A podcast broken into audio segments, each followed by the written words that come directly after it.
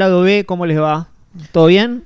Yo de ¿Cómo la B? Sos de la, el ojo. sos de la B y M de la B. Boca. 1917, Sam Mendes, una película, eh, la película, la famosa película del plano secuencia, una película bélica, algo así es, una película bélica antibélica en realidad. Eh, ¿Qué podemos decir de la película?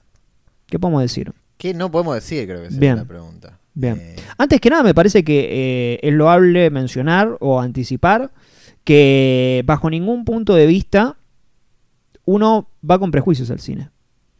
En el sentido de que, porque eh, mucho de lo que se dice respecto a esta película, cuando se habla en contra, es, no, pero vos la estás criticando porque a vos, vos querías que Corsese ganara el Oscar. Y como este ganó el Golden Globe, el Golden Globe, bueno, ahora vos querés que, entonces le pegás a esta.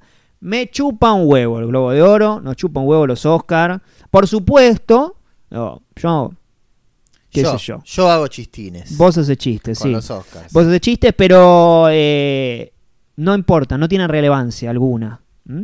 A uno le... Sí, Manuel, perdón. Eh, yo, eh, a ver, a mí también me, me lo paso por los por los dos huevos, los Oscars, pero siempre es verdad que es, eh, es- a mí, me- digamos, como ya lo ganó Parasite, me parece más importante que lo gane Parasite a que lo, a que lo gane 1917. Pero no por una cuestión de, ah, la ganó mi favorita, sino porque por simplemente por distribución, por exhibición, por posibilidades de cine. Ahora, a Bong... Y va a tener dos, dos opciones, o hacer Superman 19 o, Sí. o que le o que por suerte le den más guita para hacer películas con más presupuesto, que esa es la digamos esa como la- para mí la finalidad ideal de todo lo que es el, el circuito de la academia. Sí, y ampliar eh, además eh, el horizonte no solo para el cine coreano, sino para, eh, para que la gente se anime a ver un cine que lo tiene lo tenía bastante tapado. Aparte, Pero- es, una, es sí. una buena película, ¿viste? Sí, no, es una gran película. Una buena película. No, Eh, no importa, pero. Sí, sí, sí, es una gran película y es una gran película am- ambigua, ¿no? Lo que eh, efectivamente eh, en esta película no sucede. Pero, pero eso pasa con cualquier película. Digo, eh, acá hemos eh, criticado películas que no han ganado Oscars, digamos, que no han participado de los Oscars, con la responsabilidad eh, que conlleva eh, la propia película. Digo, Incluso el año pasado a nosotros no nos gustó para nada Roma y no competía Scorsese en los Oscars como para decir, "Güey, yo. vos- no estaba Green Book enfrente. Estaba Green Book, claro. Pésima también. que es también pésima y no me parece un, ar- un argumento válido. Incluso la verdad, hay una arbitrariedad de por sí en esto de 1917, porque 1917 es claramente una película busca premios. Sí, claro. No, no, eso no, no se pone en duda, no solo por la fecha de estreno, que igual eso lo puede decidir una cuestión como de, bueno, de la productora, ¿no? Que la decide estrenar ahí. Pero uno ve como el template, ¿no? De 1917 y lo que vino anteriormente. Y es la película inglesa que está todos los años para ganar el Oscar. Es como, no, no, no hay mucha vuelta que darle. Eh, Y además, ¿qué viene a decir? Bueno, ahora lo vamos a hablar de, de eso, ¿no? Pero eh, en realidad lo que, lo que busca ese argumento no argumento, porque no es un argumento, es una falacia, ¿no? Decir, todos los que hablan mal de 1917 es porque querían, es una falacia. Además, Sí. un- eh, vos no puedes estar adentro de la cabeza de alguien para saber bajo qué condiciones vio esa película. Así como, como apareció, digamos, le tiene que, en, to- en todo caso, le tendría que agradecer a los Oscars, porque si no, no se estaría hablando de esta película. Claro. Es una película que ya pasa al olvido, ya está, ya Sí. estamos hablando ahora de esta película y medio que la, está- la estamos reviviendo porque sí. no, ya está, ya, no- Sí. ya pasó su, su, su minuto. Sí, si querés lo más interesante que tiene la película es que dentro de todo una- se puede se, se puede discutir.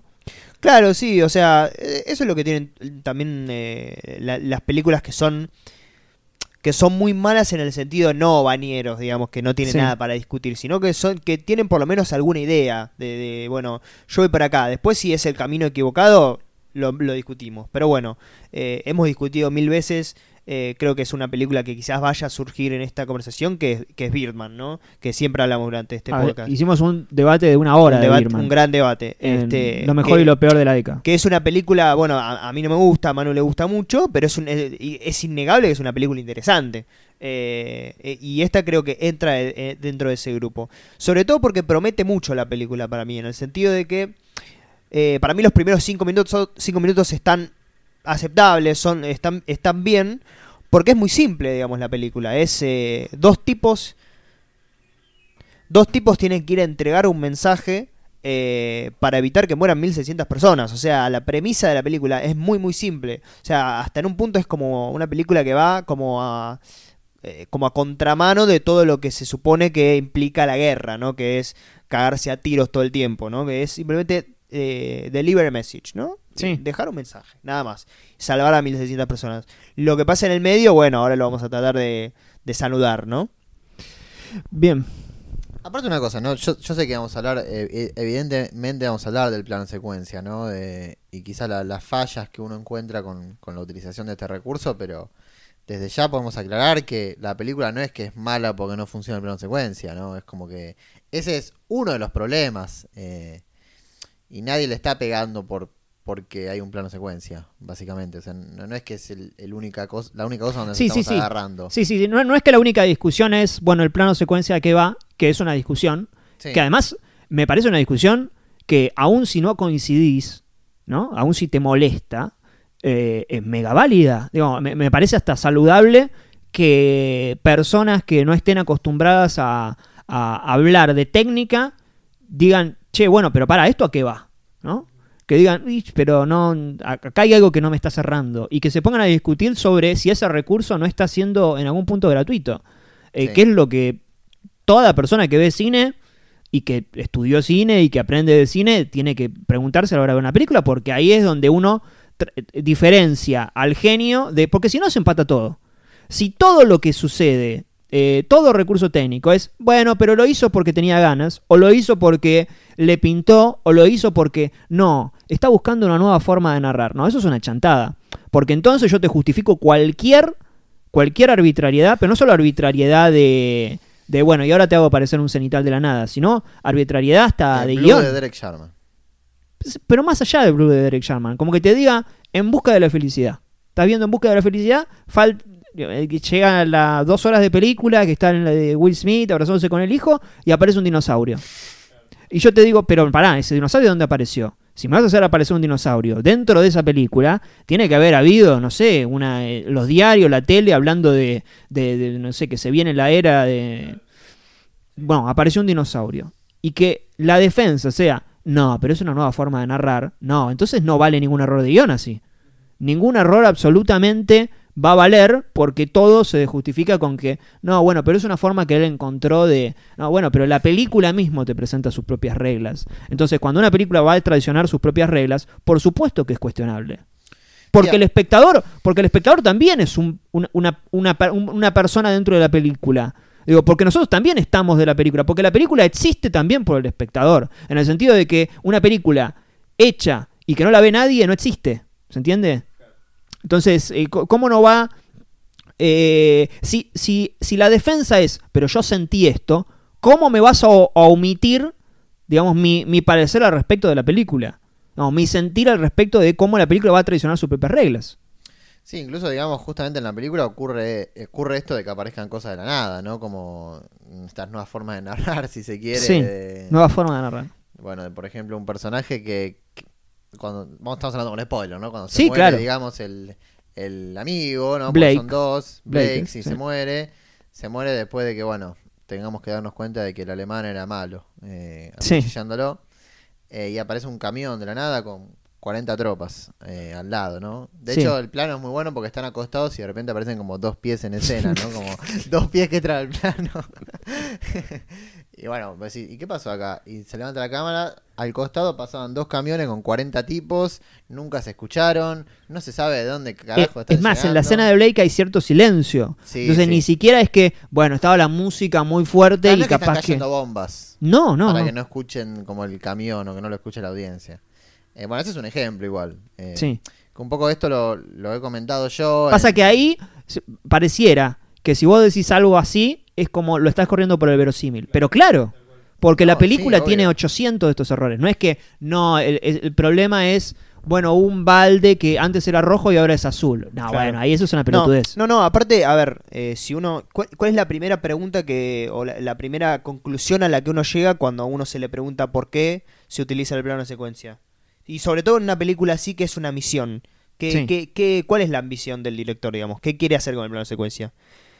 Tener como cierta ambición realista, Sí, ¿no? Como que, que vaya todo en tiempo real. de alguna manera, como que se siente al viaje tal cual es, que claramente no es así, pero bueno, eh, tener como una, como una, como un deseo realista, que se vuelva todo más, más, eh, más, más, eh, como, ¿cómo se dice? Como así, real.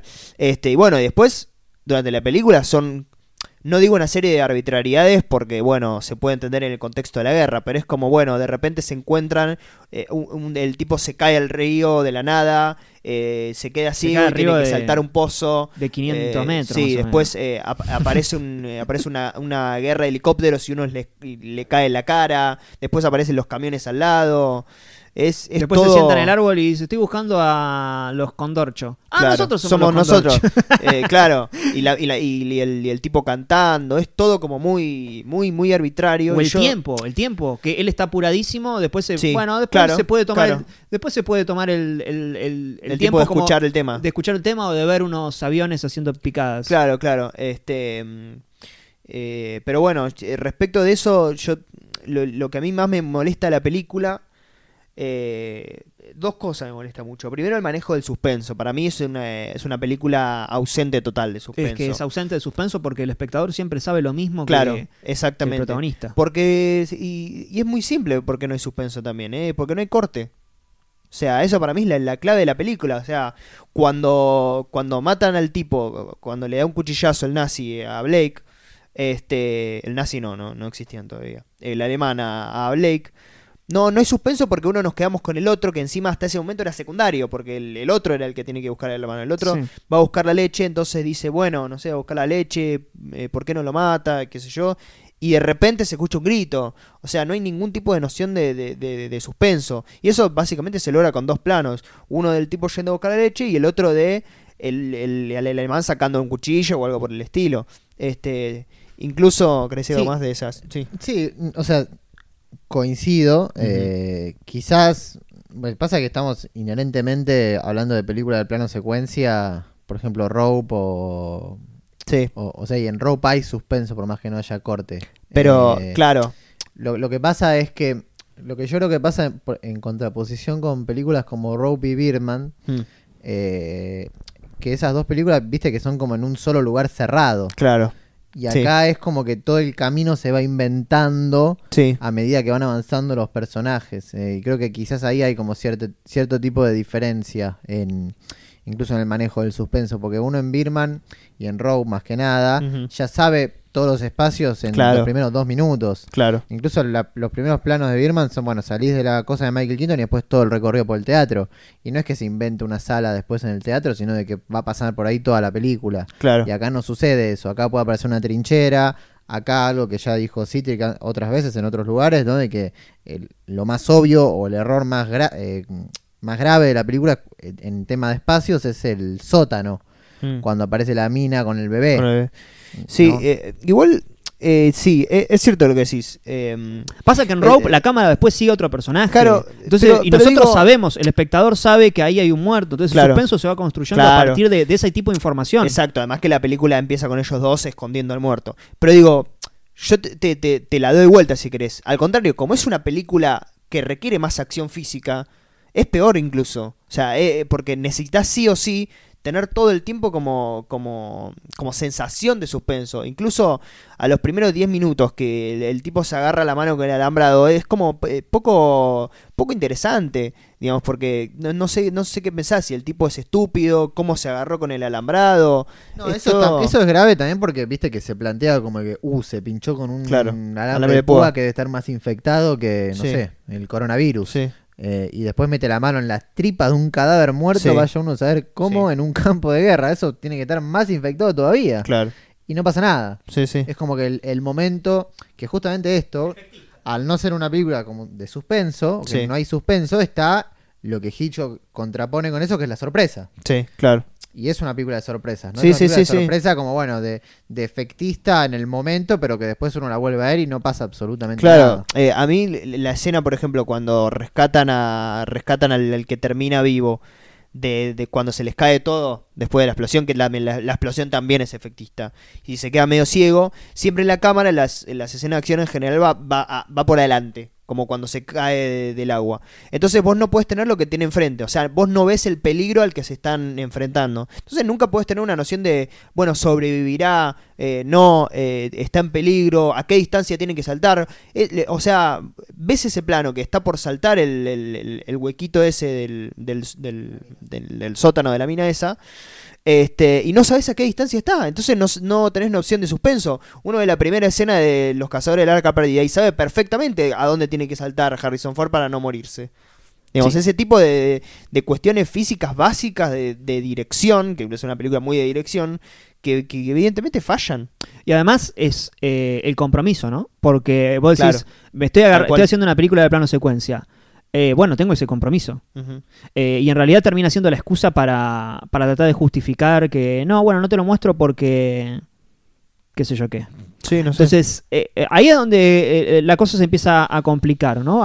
Cuando a partir de, de ese artificio se empieza a intentar justificar absolutamente todo. Y, apar- y además, y además, porque uno lee cuando e- esto lo hablamos en el episodio de Cracosa de Conversaciones, que hay como que te diga un, eh, un, un virus de, bueno, me gustó una película, entonces la voy a intentar justificar. Me Claro. gustó, me gustó 1917. Entonces el plano secuencia estaba por algo, digo, estaba para algo. Entonces Sí. el plano secuencia de repente simboliza eh, la Segunda Guerra Mundial. De repente, no, es más honesto decir, me gustó la película, la verdad que el plano secuencia no tiene ningún tipo de sentido, Mm. eh, pero me gustó. Es mucho más Claro. honesto decir eso, ¿no? Que uno lo puede decir con un montón de películas, y acá lo hemos dicho miles de veces con un montón de películas. Con- Sí, sí, con Birman. claro. En el debate, mis puntos de vista de eso, pero yo termino, lógicamente digo que el plano secuencia está para cancherear en cierto punto. Y eso no hay ninguna duda.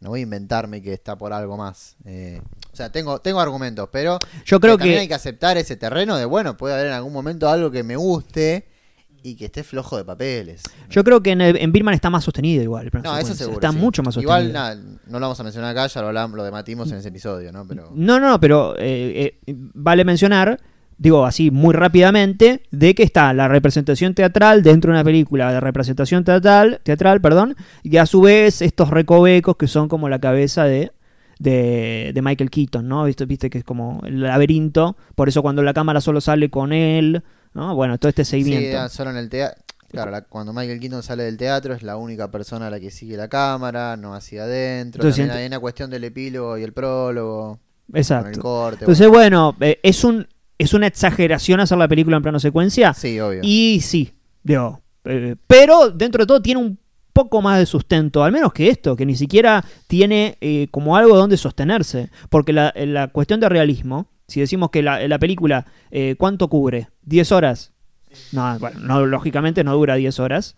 Y, eh, y el blackout está eh, claramente hecho para que, bueno, en un O momento... sea, tiene que hacer de noche y tiene que salir Dicking con, la- con las bengalas. Exactamente, tiene que hacerse de noche. Entonces, bueno, que en un momento pierda el, pierda el, el- digamos, el, el conocimiento.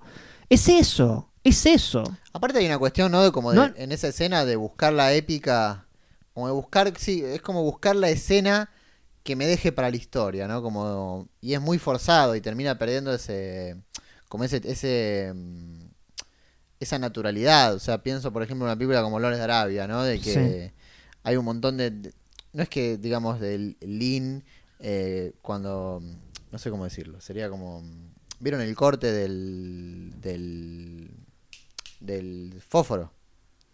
En Lore de Arabia hay un corte que hay un fósforo, lo apaga y se hace como, bueno, desaparece el amanecer y a partir de ahí comienza la historia en el desierto. Pero después hay un montón de escenas en el desierto donde no pasa nada espect- espectacular a nivel visual, ¿no? Como que son dos tipos hablando mientras van a camello. Y acá es como que la toda la guerra tiene que ser épica y toda la escena tiene que llegar y toda la película tiene que llegar a ese momento de Dickens en, en ese sentido. Y ahí se siente como mucho más forzado. Es que intenta construir algo que no pudo construir a partir del personaje. Porque el personaje Claro. es un X. No Claro. es que eh, cuando decimos, eh, bueno, en los primeros cinco minutos se presentó el conflicto. Pero los personajes no están presentados. Los Claro. personajes son dos X. Yo te digo, el personaje se llama eh, Carlos y viene de tal lugar eh, y es medio lo Sí, mismo, porque sí, sí. No, no, no sabes mucho más de los personajes. Exacto, además... la historia es muy, digamos, en ese sentido es como eh, medio que lo terminás completando vos. eh, Claro, es medio vago. En el- Claro, incluso digamos la noción de suspenso incluye el, el- el trasfondo o el, o el- o el background de los personajes. La vinculación con los personajes. Entonces, claro. si uno no sabe un dato de ninguno de los dos personajes, ¿eh? ni uno, o sea, eh, no sabe qué vínculo tiene con el hermano, por eso después, más allá de la puesta de cámara, que es pobre cuando se encuentra con el hermano sobre el final, no sabemos qué importancia tiene el hermano. Entonces no es fuerte la escena, porque no sabemos quién era el pibe, no sabemos quién, qué, qué- qué tipo de vínculo tienen ellos dos, Sola- solamente sabemos que está lejos. si, Nada más. si se moría el, el que es el protagonista y quedaba vivo el otro, era lo mismo. Sí, sí, sí, sí. Es exactamente lo mismo. Sí, sí, sí. Y además no, tampoco hay, un, hay una modificación en el personaje tal Mm. como para decir que después del blackout de repente es otra persona. Porque sigue Claro. siendo el mismo boludo. O sea, sigue reaccionando como, bueno, te tapo la boca. No, sigue siendo como el, el pacifista. Es la película de guerra más antiguerra en el mal sentido de la palabra. lo Claro. digo, ¿eh? como, como en el sentido, eh, no estoy diciendo a favor de la guerra, ¿no? Eh, No, no, no, o sea, pero- Vamos, vamos a la guerra, sino que Sí, sí. en el sentido más infantil de la Sí, sí, palabra. sí, obvio. Porque es una película que da la sensación, y a mí me da la sensación, de que el plano secuencia tiene esta búsqueda. Mucho se habló del videojuego. Yo creo que realmente ese era el propósito. Yo creo que era apuntar, porque además Sam Mendes no es ningún autor. Que una película se filme en plano secuencia no significa que seas un autor, ¿eh? No, no, obvio. No, eso es como una, una cuestión básica. Sí, sí. Eh, creo que es, bueno, mira, tenemos historia de guerra, queremos captar al público joven, al público de los videojuegos que hoy en día está en alza, hagamos una película en plano secuencia que da esa sensación. Ahora Manuel, si quiere, puede completar to- todas las cosas medio de videojuego que tiene la película en su estructura. Eh, y vamos a. Y entonces tenemos que poner a dos pibes. Claro. Que sean medio hipster, porque son medio Claro. hipster. No, no, no parecen de 1917, parecen de que uno es 2019. de Game of Thrones, me parece. Exacto. Entonces, Eh, entonces sí, es muy posible esa interpretación. Sí, sí, sí, es muy, es muy factible. Eh, y además, no sé si querés comentar vos, Manu, el tema este de los videojuegos, pero yo lo noté como todo el tiempo como, viste que los videojuegos, los videojuegos tenés como aventura, un momento de pausa, aventura, un momento de pausa y así. Y, y además me parece que la película lo que tiene es que todo el tiempo como que las amenazas las reciben, ¿no? Como que ellos no van a... No, no, contrario a lo que la premisa, la, la premisa indicaría, este que ellos se, se- se están dirigiendo a un lugar, siempre, digamos, todas las amenazas le, le llegan a ellos, ¿no? Sí, o sea, yo no soy un experto en videojuegos porque Mm. he leído cosas como diciendo, pero vos tampoco sabes tanto de videojuegos, pero porque yo escribí un texto, ¿no? En Letterboxd, bueno, Sí. me han comentado bueno, buenos comentarios Ah, no te han insultado. o me han puteado a más no Ah. poder por distintos medios, ¿no? Que Ajá. no Carta no me- documento. No me, importa, pero Sí. los leo. Eh, y bueno, yo decía que había esta lógica de videojuego, que es un poco esto que vos decís, ¿no? De como que se nota mucho, es muy, es muy robótica la película. Sí, tal cual. Similar a lo que ocurre en un videojuego que es uno muy simple, como el Mario, ¿no? Como Claro. el primer nivel de Mario que lo conoce todo el mundo. Ap- Aparece Mario, tiene que saltar, tiene que matar a los honguitos que le vienen desde un costado de la pantalla, tiene que llevar la bandera, terminó el nivel. Claro. Eso es 1917. Claro. Tampoco para tanto, pero eh, es como que la película es muy obvia de que, bueno, ahora pasó el nivel de Claro. la mina. Ahora viene el nivel de la casa y el avión que se cae. Ahora viene el nivel de la ciudad prendida a fuego de noche. Eh, y en el medio de eso una cinemática. Y, y donde se hace más notorio, creo yo, más allá de las escenas propias que sean como los niveles, es en las transiciones. Porque Sí. en las transiciones del lugar a lugar no pasa absolutamente nada. Claro. ¿Se recuerdan el- el- lo que pasa en, cuando salen de la mina y van al pueblo donde se muere el amigo? Tienen una conversación, creo que el pibe hace un chiste que es malísimo, cuentan una historia sobre ratas y qué sé yo, Sí. que dura cinco minutos y el plano es así. Los pibes caminando, ¿no? Como, Claro. No pasa nada en Sí, la sí. escena. Son, eh, es lo peor que puede tener el cine de que vos te tapás los ojos Claro. y... No, como sí. Te tapás los ojos y podés entender lo que está pasando, cosa que no debería ocurrir. Sí, sí. Eh, o mejor dicho, otra mejor, dicho de mejor manera, vos muteas la película y no sabes de lo que no sabes lo que está pasando porque es muy pobre Claro. lo, lo que se ve en puesta. Claro. Incluso el- el- el- cu- después de haber metido la mano en el cadáver, que después voy a mencionar otra cosa, cuando le hace el chiste de la masturbación, no solamente da vergüenza ajena el chiste, porque es muy, muy malo, sino que no tiene ningún tipo de... O sea, no es gracioso, no es gracioso el chiste ni en sí mismo, ni tampoco es gracioso porque no sabemos nada de los personajes. O sea, no sabemos si uno es, es más grotesco o el- uno es más infantil, eh, tenemos alguna historia erótica de parte de alguno de los dos. O sea, no tiene ningún tipo de implicancia. Y el, el chiste es malo y es trillado, o sea, no, no tiene ningún tipo de sustento. Sí. Eh, y eh, por último, la, la otra cosa, lo más importante creo yo, es la comparación con el videojuego. Que esto no quiere decir que el, el, el cine no pueda tomar cosas del lenguaje de los videojuegos. Incluso leí por ahí que, por ejemplo, Saller en Brawling Cellblock 99 toma este tipo de este tipo como de Sí, estructura de nivel. puede ser. Y está bien, o sea, no, no me parece que sea mal de que un... No, no, no sé si los videojuegos son un arte, eso se lo dejo para otro debate, pero como bueno, que un medio, mejor dicho, tome ideas de otro para incorporarlo en su propia estructura, ¿no? Eso no me parece mal, lo que me parece mal es que el cine pasa a ser un videojuego. Eso no puede pasar. Ujú. No como- Además, el, Pero- sí, pero y, a lo que, y a lo que quería ir era de que el mayor problema que le veo yo es esta idea no de la renderización. Eh, Mm. Que yo hice un ejemplo, por ejemplo, con el GTA, de que vos entras a una casa en el GTA y todo el mundo de afuera desaparece. claro, Porque vos estás siguiendo al personaje. Claro. Y, y en el motor del juego, si nos vamos a una cuestión más técnica, lo que está ocurriendo es que todo eso se descarga, entonces no está ocupando memoria del juego y bueno, podés seguir jugando tranquilamente sin que te explote la consola. Eh, y acá pasa eso, y ahora quizás lo complementes vos, Citri, con esta idea que decías vos del que, al- que, la, que la cámara siempre tiene como lo sigue a ellos, entonces lo de los costados no existe. Entonces va por ese, ese lado también, como de que no hay fuera de campo, no existe porque el fuera de campo se va descargando eh, a medida que los personajes pasan de un lugar al otro. Claro. Yo lo que decía, y me parece que es eh, también de lo más eh, problemático de, con respecto al plano secuencia, que es, bueno, eh, si querés, recién hablábamos de los significados del plano secuencia, ¿no? Pero incluso uno, ah, que esto lo hablamos siempre, ¿no? Uno siempre va a leer las críticas eh, positivas cuando ve una película que no le parece buena, Mm. y al revés, para ver qué es lo que tiene para decir y que eso entre interpele a uno, ¿no? Como, Claro. bueno, a ver qué es lo que... Y todo lo que leí respecto al plano secuencia... Gran locu- factura técnica. eh, eh, no, pero eran locuras de... No, bueno, gran factura técnica sí, pero digo, en, el- en cuanto al significado. Mm. Eran cosas que la propia película está contradiciendo. Claro. Porque yo te lo puedo tomar como válido si la película lo toma como válido. ¿Se entiende? Si la película te da como las herramientas para sustentar eso. Ahora, si vos me decís que el plano secuencia es, es, eh, la presidencia de Perón, bueno, Claro, no, bueno, no, claro. no, no, no, es insostenible, Sí, ¿entendés? sí. No, no te lo voy a tomar como válido. Depende cuál, la primera o la segunda. Claro, puede ser la segunda. Claro. Eh, entonces, pero vamos a suponer que sí. Vamos a suponer que está bien. Claro. 19, te la tomo como válida. 1917, plano secuencia, la segunda presidencia de Perón. Perfecto. No puede ¿Dónde ser lo eso- vemos en la película? ¿Dónde lo vemos en la película? Claro, bueno. Pero vamos a suponer que te lo doy. Sí. Que ni siquiera, ni siquiera te cuestiono eso. Ok.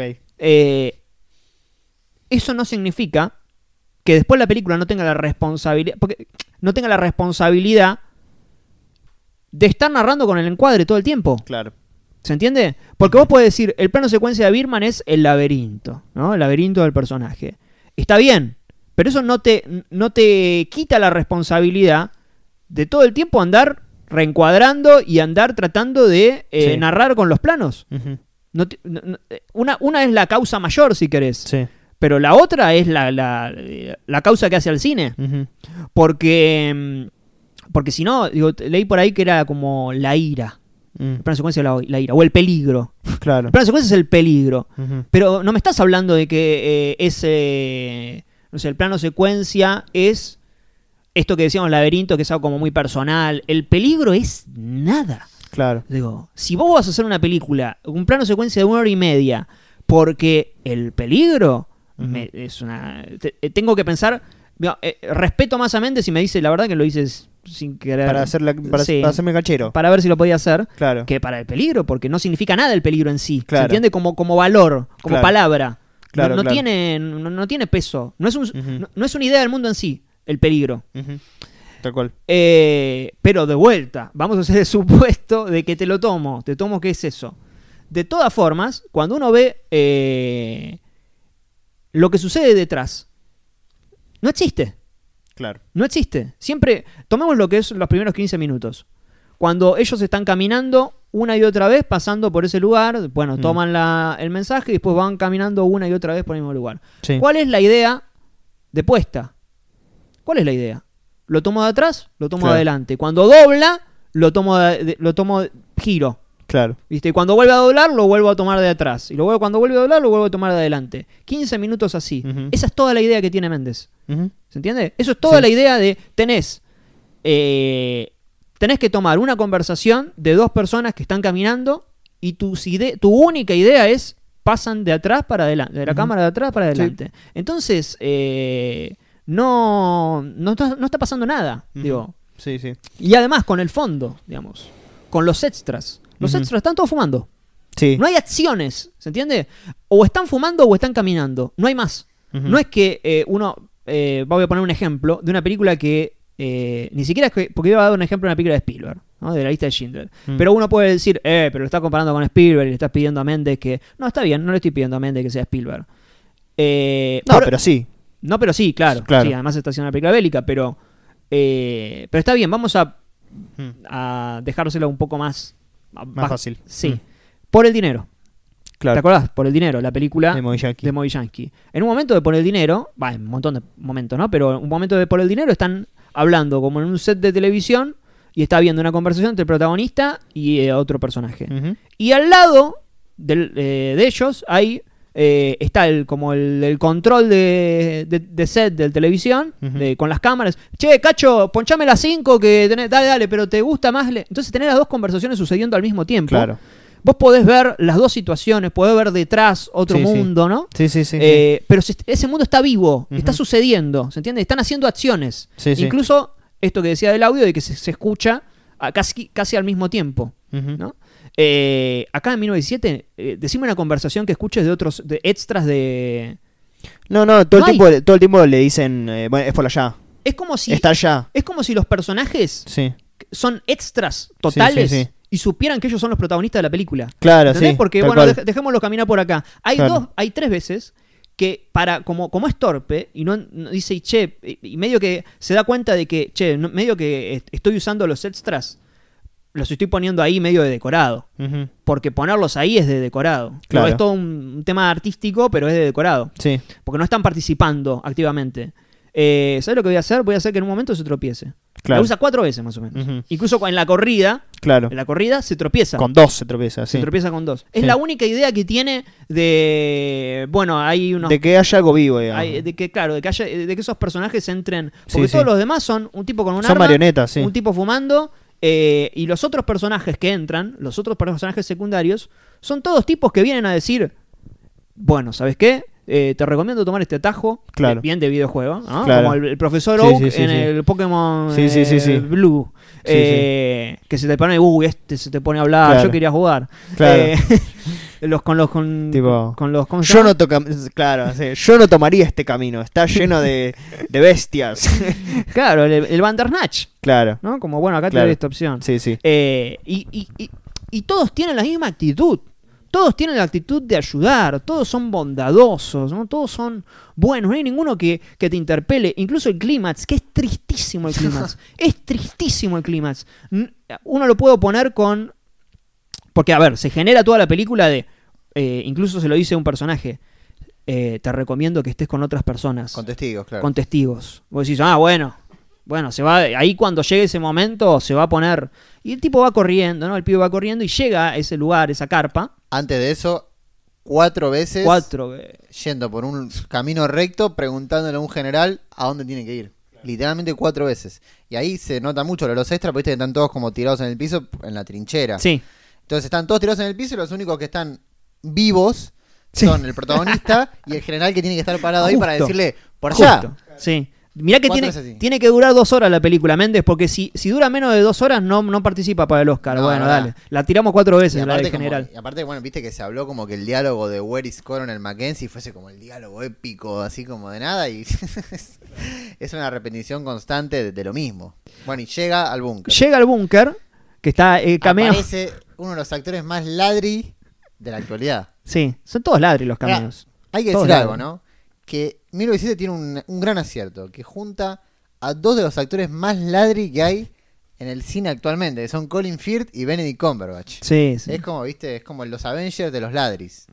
Bueno, y llega y le dice, yo, mira, te traigo este mensaje, está impecable el mensaje. El tipo pasó por abajo del barro, por el agua. Esa es la peor, porque yo decía el barro, bueno, qué sé yo. Pero si cae al agua, que se cae en un efecto CGI horrible, medio que se le se ganó el Oscar incluso por efectos especiales. Sí. Eh, cuando se cae el CGI es, viste que cuando un personaje se cae, lo, lo lógico es que se vaya como eh, la imagen cuando aparece muy cerca tuyo.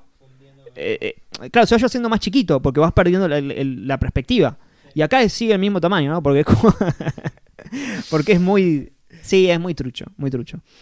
Eh, y se nota mucho, digo, porque justamente al ser una película con intenciones reales, entre, entre comillas, este tipo de cosas eh, se, se- se notan demasiado. Y bueno, cuando llega, le dice, bueno, acá tengo este mensaje, esto no se tiene que hacer, eh, se tiene que rechazar y bla, bla, bla.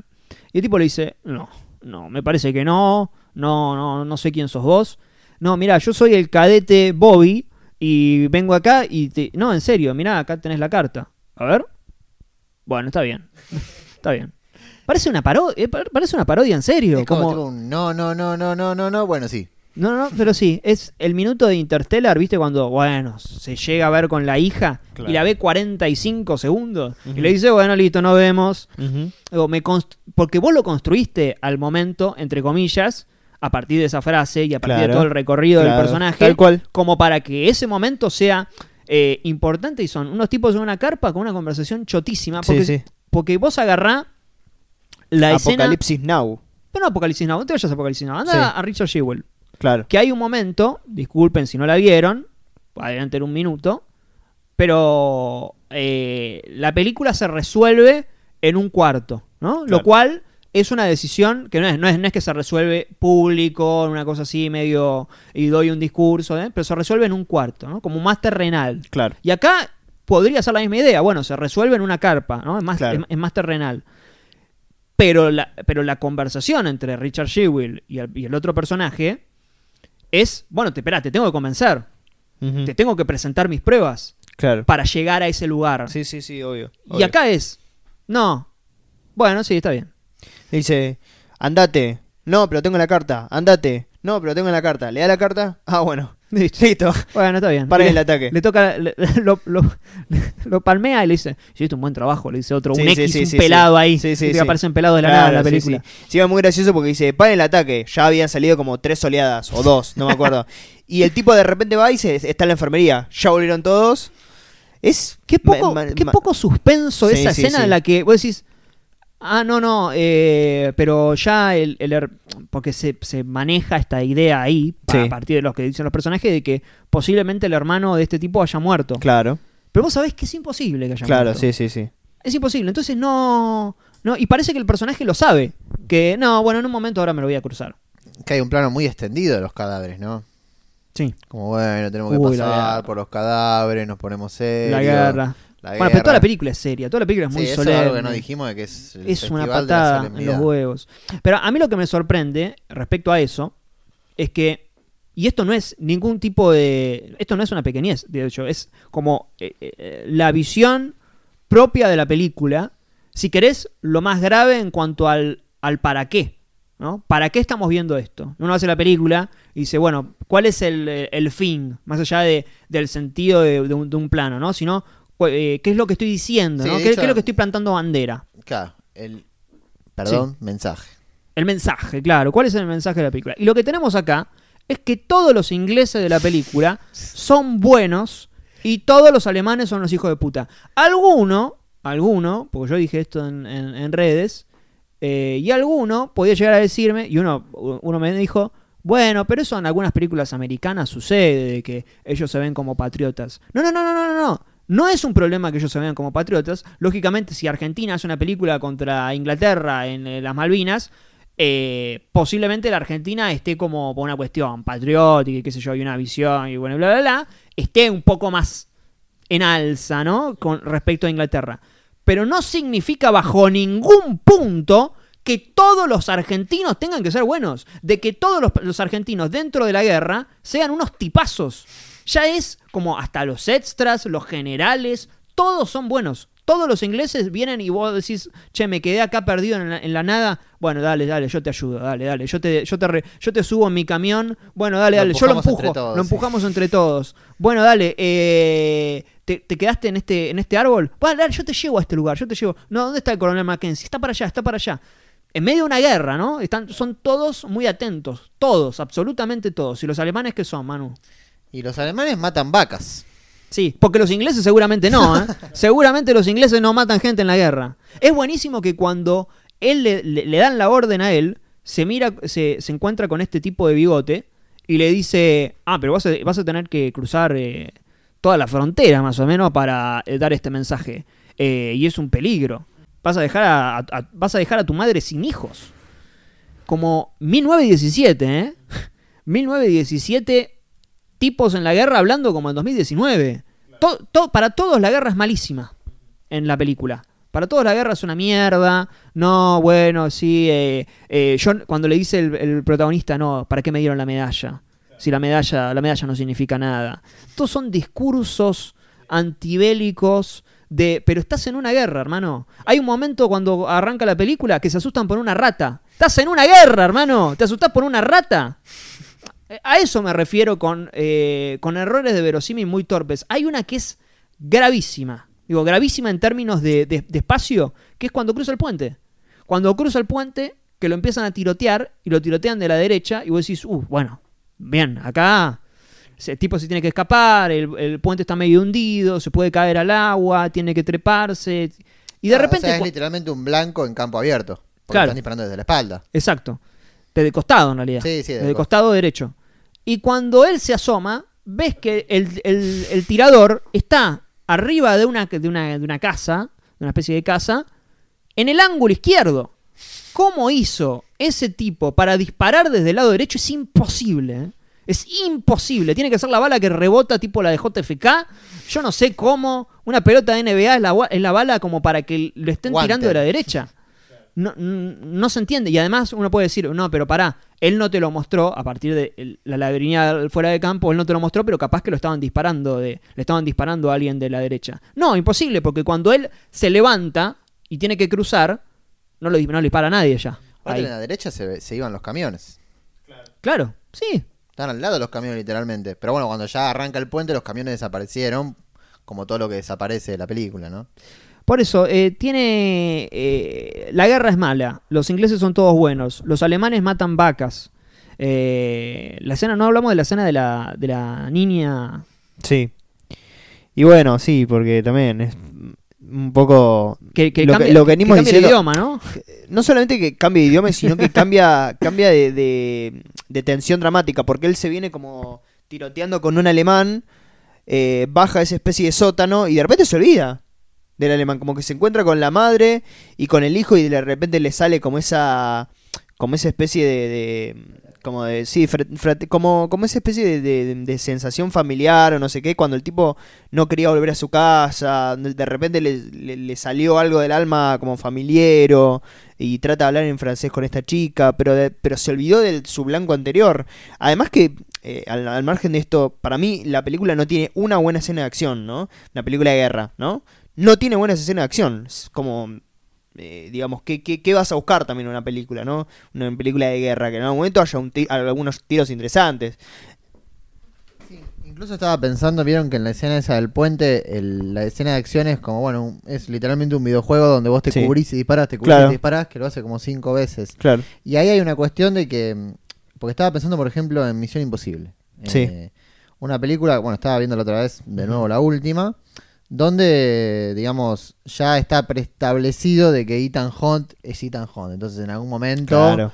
es no es que se rompe, o sea, se respeta el verosímil inverosímil de la película, ¿no? sí, Porque sí, se saca la... máscara, ese tipo de esa- cosas. ese- claro, exactamente, exactamente ese tipo de cosas, ¿no? Y acá, donde se busca, bueno, la pretensión de realismo, Ujú. tenés, por ejemplo, esta escena donde hay supuesto, hay un sniper, porque Claro. es un sniper, Sí, sí, sí, sí. que habrá estado como el, el soldado de Bastardo sin Gloria, ¿vieron el hace Claro. la película, que mató a 100 tipos? Sí. Bueno, ponerle que está ahí, ponerle que está en la torre esperando a alguien que pase. ¿no? Porque bueno, está cubriendo ese flanco, qué sé yo, y viene un pibe que no que parece que no disparó nunca un rifle, ¿no? Porque eso es otra, otra Claro. cosa de la película, parece que el pibe es un boludo, y viene con un rifle y desde 6 metros, no, más, Más, más, más, 20 15, metros, 20 15 metros. con un rifle que no es un francotirador, le dispara. Sí, sí, sí. Y lo deja muy herido. Muy herido, Sí, sí. exactamente, ¿no? Es como... Que después yo no entendí después lo que pasó.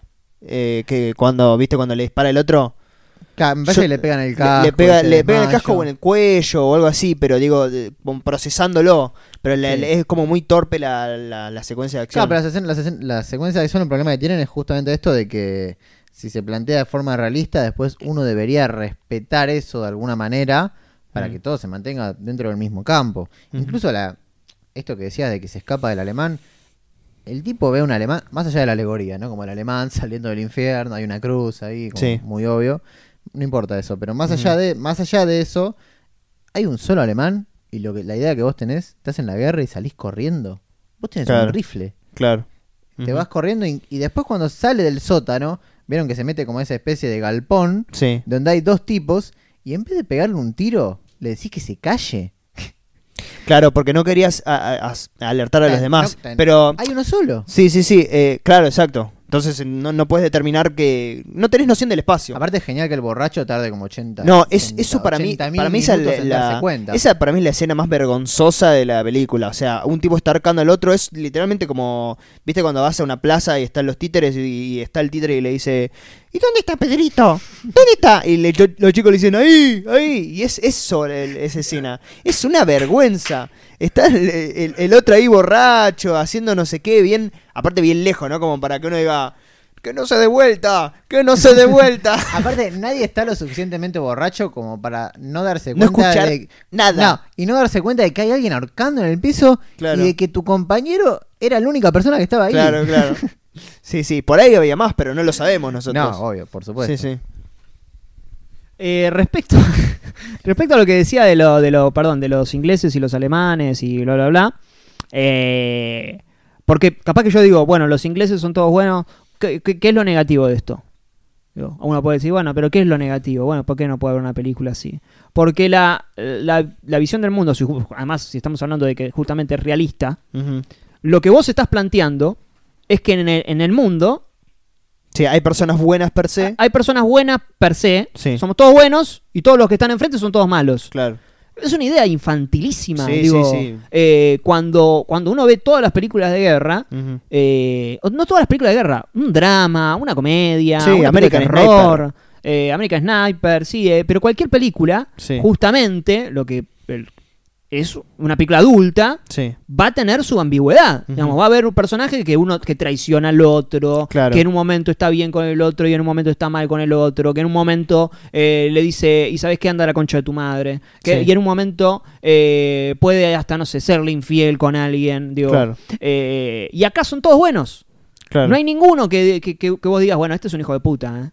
¿Eh? Bueno, este, claro. este se pasó de la raya. Dentro de, dentro de, ese, de, de- de ese campo. Y- Entonces, vos lo que, ¿qué, qué- qué estás construyendo a partir de, esa idea? Es lo mismo que lo que decíamos de la forma del agua. Que Claro. la forma del agua, son, los buenos son buenísimos, los malos son. El malo es el más sobreactuado Sí. eh, que puede haber. Sí. Entonces, eso como, co- como idea es chotísimo. Eso, es, eso me parece que es indefendible. Digo, independientemente de cómo está hecha la película, eh, yo puedo entender si te gusta Dickens y, y a mí no me parece el mejor trabajo de Dickens ni, ni de cerca. De hecho, Mm. el otro día estaba viendo Sueño de Libertad. En Sueño de Libertad es una locura. Y Sí. Sueño de Libertad es una película en la que él, entre comillas, pasa desapercibido. Claro. Pasa desapercibido para el que eh, busca el show de Dickens. Claro, ¿Entendés? claro. Para el que busca el Blade Runner 2049. Sí, sí, y el mejor Dickens está ahí. Está en Sueño de Libertad. Está en las películas de los Cohen. ¿no? Donde, donde, donde trabaja con el negro, con el gris, con colores menos. Eh, menos fluo, Sí, digámoslo claro, claro. Menos resaltante. Sí, sí, sí. Este, mm, y el único que le, of- le ofrece cierta oposición al personaje son esos que al final no lo dejan entrar a la, a la carpa. Pero es como, déjeme pasar. No, déjeme pasar. No. Y se libera. Y, y entra y además es como... Bueno, viste, antes decías que todo está construido para llegar a, a este personaje, ¿no? Este, el general. Eh, que no solo la escena es pobre, sino que tampoco es un actor, qué sé yo, porque la comparación más obvia siempre es Apocalipsis Now, ¿no? Que todo está eh, pensado de forma que llegue al final y se encuentre con eh, con Kurtz, que es Marlon Brando, que ya había hecho El Padrino. Y acá tenemos un actor que hizo eh, Doctor, Doctor Strange, o sea, no es que y Sherlock, no es que viste es un es un icono de la, de la actuación y o que representa algo, si querés, eh, como no hay ningún tipo de significancia de ese estilo. Hablando de eso, vi- vieron que en la película están esos tres, literalmente, bueno, ponle que cuatro. Pasa que el cuarto sería el actor ese Fleabag, que es una serie. ¿Quién le importa? Eh, Sí.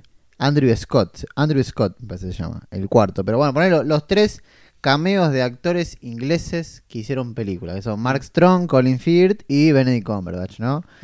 que yo creo que te lo dije a vos, no me acuerdo si vos me lo dijiste a mí, Cítrico, yo te lo dije a vos, no importa, que la, la idea de esas tres presencias era porque la película y Méndez no concebían la posibilidad de abrazar por completo una película sin estrellas.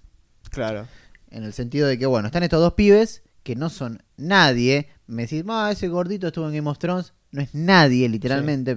Yo ni sabía que era él. Y el otro no sé quién es. No sé, el otro, ¿vieron la cara que tiene? Parece un robot. Literalmente Sí, sí, es un sí, robot. es, eh, actor inglés eh, estándar. Es el pibe de inteligencia artificial. Ah. El robot. Ah, mira. Eh, no, digo que se parece a ese. Eh, y a lo que iba con eso es que también la película se va traicionando con la aparición de esos cameos porque no, agu- no aguanta la posibilidad de que, bueno, haces una película donde no hay nadie. Claro. No hay nadie famoso. Te, te la jugás con eso. Haces una película de guerra, querés meter la excusa de que la guerra no tiene rostro, como Dunkirk, eh, Sí. y te comprometes a de, bueno, si la guerra no tiene rostros, no meto actores famosos. Y aparecen estos tres tipos, que es muy obvio cuando aparecen, ¿no? Como Sí, que las sí. presentaciones son como, aparece Sí, ese sí. actor inglés. Sí. Vos querías decir algo, Manu, para cerrar del último plano, de lo eh, cómo va a forzar ese, ese plano del árbol. Sí, sí, bueno, esto un poco siguiendo... No, no sigue Por- tanto la lógica del videojuego, sino más esta cuestión de artificialidad que maneja la película. Que Quiero estar en la, en, la, en la cuenta de Twitter de First Frame, Final Frame, ¿no? Exacto, quiero estar, eh, que exactamente eso, quiero estar ahí. Eh, lo que pasa, bueno, se, se habló del primer y último plano, eh, que es una simetría, ¿no? Que es una, es una simetría, sí, ponele que sí. Es, bueno, arranca el tipo acostado en un árbol y termina acostado en un árbol. Lo que ocurre con esa simetría, a mi entender, o lo podemos debatir ahora si quieren, es que está forzada. eh, y lo que no, digamos que rompe de alguna manera la primera lectura para llegar a eso. Eh, ya cuando uno ve el árbol del final, que aparte, bueno, es otro objeto que aparece de la nada, ¿no? Buenísimo de que hay un campo de guerra gigante, se están cagando todo a tiro, muerto, cadáver, hay un árbol así limpio, Malik, apareció el árbol de la vida, literalmente ahí. en es el el árbol de la vida literal, sí, sí, sí. literalmente el árbol de la vida. Eh, de la nada y ya la cámara... Y él va hacia ese árbol, va, que vos decís claro. por qué va hacia Sí, ese árbol, no, ¿se bueno, entiende? me voy al árbol. Porque va- no es que, bueno, está de, eh, bueno, vamos a descansar. Hay alguna cosa ahí de, de, de, de, mm, digamos, como de justificación dentro de la, de la historia para que, bueno, ahora vamos a sentarnos acá, ¿no? Es- Claro. Bueno, ahora me voy directo a este árbol, como muy recto, ¿no? Sí, es muy... Y la- caminando lento, ¿no? La cámara y después saca la foto, ¿no? Como que está todo muy forzado para llegar a esa situación. Por ejemplo, estaba, mientras hablaba pensaba un montón de ejemplos para, pon- para contraponerlo, ¿no? Pero vamos a tomar, por ejemplo, Glass. Sí. de Shyamalan, que está todo el tema de las cámaras de seguridad. Vieron que eso es una simetría bastante clara. Que, arranca, si mal no recuerdo, con eh, bueno con el video, el video que graban los pibes al comienzo. Sí. Después nos enteramos que bueno que David Dunn está trabajando como, como una- un negocio de seguridad, ¿no? Que vende Sí. objetos de seguridad junto con el hijo. Y ahí aparece Shyamalan y compra una cámara de seguridad. Y después van al manicomio y lógicamente un manicomio tiene que tener cámara de seguridad. Y después te muestran cómo las instalan, ¿no? A ver, y un montón de ejemplos más en la película. Y que la película termina con un video que se manda, etcétera, no importa. Pero bueno, hay todo un camino, ¿no? Como que se va construyendo para llegar y para, bueno, ir respetando las distintas simetrías. Pero se dan, digamos, de manera natural. Uno no tiene que estar pendiente de que todo esto está ocurriendo a su alrededor para que, para que se cumpla, ¿no? Eh, y acá en 1917 es... na- todos hacen la relación del árbol. Y Claro, e- sí. Ese es el problema, ¿no? Como que no, no hay ninguna lectura posible de, ah, estaba acostado al principio y tiene que estar acostado al final. ¿no? Como que Sí, es- está forzadísimo. Y además de que lo de la foto en, no. y en el medio no hay nada. En el medio no hay ninguna simetría con ningún árbol. No, no, no. No, no, no. no, no. Eh, y otra cosa, para ir cerrando, la sobreexplicación. Cuando encuentran Sí. lo de. Esto es, eso, es lo, eso es lo más terrible, porque ahí es donde demuestra que no confía en sus en su plano secuencia, siquiera, dentro de lo que mostró. Cuando encuentran el balde de. El balde de basura. No, el, digamos, el, el balde con cenizas. Exacto, sí. sí. Sí, sí, que uno ya lo ve y dice, y que están prendidas, ¿no? Como que las cenizas de un pequeño campamento y uno ya dice, uh, se fueron hace poco. Y el personaje dice, parece que se fueron hace poco, che. no, y aparte, bueno, toda esa cuestión de como, de, de nuevo, de videojuego, ¿no? De, aquí tengo mi cantimplora. Ah, la de la cantimplora es buenísima. que le muestre la cantimplora, vos ves la cantimplora, decís, aquí tengo mi, cantimplora. o cuando se está muriendo, que le dice, ¿me estoy muriendo? Sí, te estás muriendo. La puta, pero lo estoy viendo. ¿Viste? Sí, Todo el tiempo está eh, sobreexplicando. Bueno, pero aquí es para acá, este lado. Y acá, estos son mis botas. ¿no? Eh, Ya hay muertos. es, eh, ahí es lo más teatral que puede haber. Sí, Digo, eso, ahí, es la de de la hecho película. Méndez viene el teatro. Méndez viene del teatro, exactamente. Y ahí se nota mucho, digamos. ¿no? Sí, sí, sí. A mí me pasó algo muy divertido con el tema del bote de, de basura lleno de carbón, que es que estaba en la sala viendo la película, llegan al, al- al- al- al subsuelo ese, eh, encuentran el bote y la, la mujer que estaba al lado mío, a mi derecha, dice, ah, se fueron hace poco. Y después la película lo dice. O sea, como que me pareció como el, eh, interesante, eh, digo, de la película y del lenguaje cinematográfico y sobre todo de, nuestro consumo cinematográfico y lo inteligente que somos a la hora de ver una película, que realmente no nos hace falta que nos lo remarquen. Digo, es muy evidente que se habían ido hace poco, porque aparte ya lo habían dicho eh, antes que todo el plan de los alemanes era una trampa, dejarles todo el espacio ese como para después contraatacarlos. Entonces uno ya puede ir intuyendo que le van a tener una trampa y que lo de la rata puede ser una trampa, ¿se entiende? El ejemplo que acabas de dar es, creo que es el mejor ejemplo del Mm. tomo por estúpido al espectador. Sí, sí. Porque eh, si lo muestra, lo entendemos todo, la señora lo entendió, Sí. Y al segundo dice, parece que se fue a hacer, es porque lo estás tomando de estúpido, porque Sí, sí, pensás sí. que no lo entendió. No, que pensás que es muy complicado, entonces lo tengo que poner en palabras. Pero eh, digo, es de, de, de mal director de raíz, o sea, porque vos haces esa escena con diálogo y haces otra escena donde los dos se miren y se pongan cara de como, uy, la concha, ahora nos tenemos que ir de acá, listo, ya está. Sí, es 500 veces mejor. Sí, sí, sí, mucho más efectivo. Sería divertido un juego. Vieron que hay personas. No sean esas personas, por favor, ¿no? que les Mm. encanta comentar todo lo que ven en la película, ¿no? Como de, uh, este le dijo al otro que.